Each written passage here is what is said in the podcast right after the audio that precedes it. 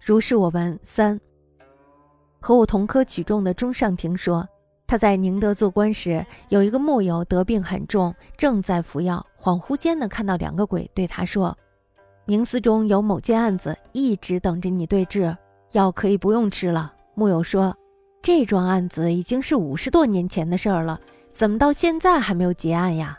鬼说：“冥司的法律最严厉，可是呢，执行起来也最为谨慎。一旦要是涉及疑点，虽然明知事实真相，如果证人不出庭作证，那么也不能终审定案。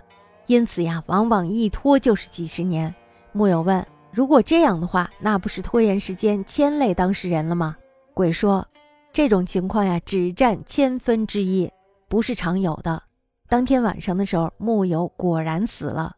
由此看来呢，因果报应有时不灵验，或许是由于这个缘故吧。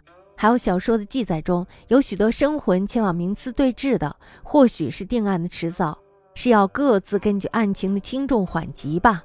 总之呢，定案虽然有早有晚的差别，神灵呢终究不糊涂，这是确凿无疑的。同年，中上庭言：观宁德日，有木有病疾，方服药，恍惚见二鬼曰：“明司有某玉，待君往治，药可勿服也。”木有言：“此玉已五十余年，今何尚未了？”鬼曰：“明司法治言，而用法治甚。但设疑似，明知其事，证人不具，终不为欲成，故恒持之数十年。”问。如是不积言拖累乎？曰：此亦千万之一不恒有也。是悉国促，然则果报有时不验，或缘此于。又小说所载，多有生魂复居者，或一迟一速，各因其轻重缓急于。要知早晚虽殊，神理终不愧愧，然早然可信也。